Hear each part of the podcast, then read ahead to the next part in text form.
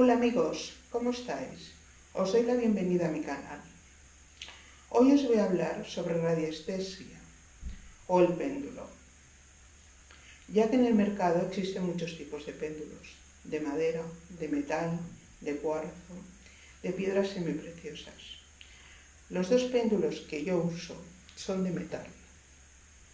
Uno es normal, es un péndulo normal, y el otro donde se puede poner un pequeño testigo. Un testigo es una pequeña muestra que pertenece a la persona, animal o cosa que estamos buscando y de quien queremos saber algo. Si no tenemos un testigo de lo que nos interesa, podemos poner un papelito con el nombre de la cosa o de la persona que siempre nos vinculará más a lo que estamos buscando. Este péndulo, una vez lo hemos enroscado, pues funciona como un péndulo normal.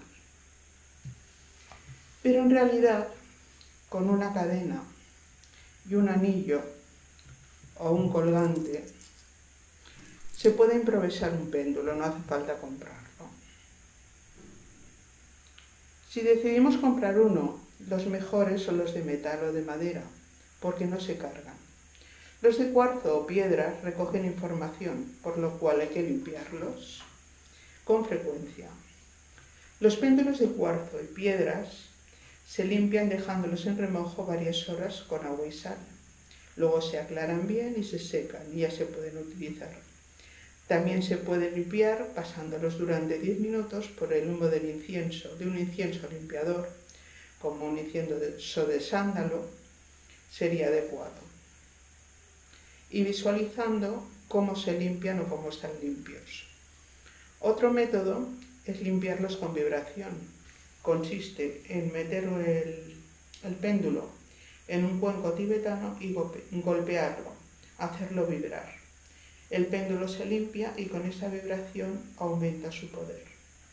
También se puede hacer con una campana. El péndulo es muy cómodo de utilizar porque es algo muy pequeño y que podemos llevar encima y cuando tengamos dudas sobre algo, hacerlo servir. Utilizar el péndulo es algo muy sencillo que podemos hacer todo. ¿Cómo utilizar el péndulo? La primera vez que utilicemos el péndulo, tenemos que darle un código que es personal y que siempre se, nos va a funcionar igual. Para ello, cogemos el péndulo y le pedimos, péndulo, dame un movimiento que quiera decir sí. Para mí, este movimiento quiere decir sí.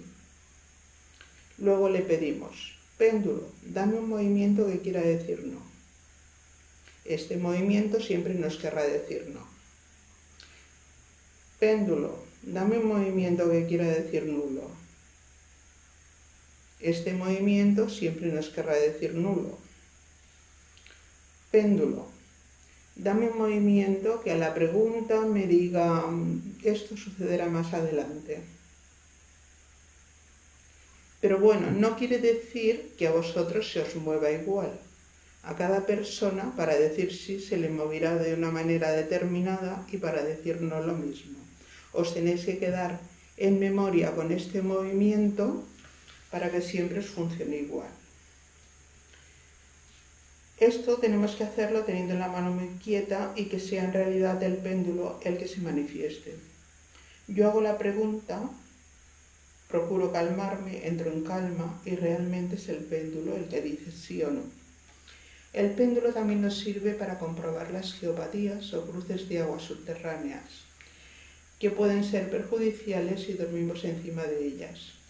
Para comprobar si tenemos la cama en un lugar beneficioso para nosotros, pasaremos el péndulo sobre nuestra cama y veremos si hay algún problema. Porque el péndulo en ese punto en donde está el problema se mueve considerablemente.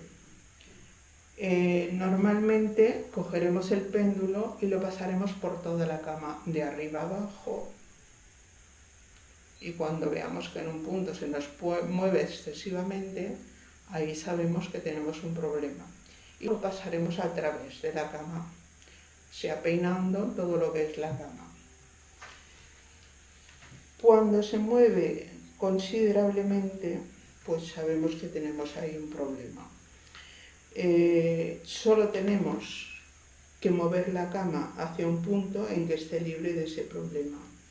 Dormiremos bastante mejor y nuestra salud nos lo agradecerá.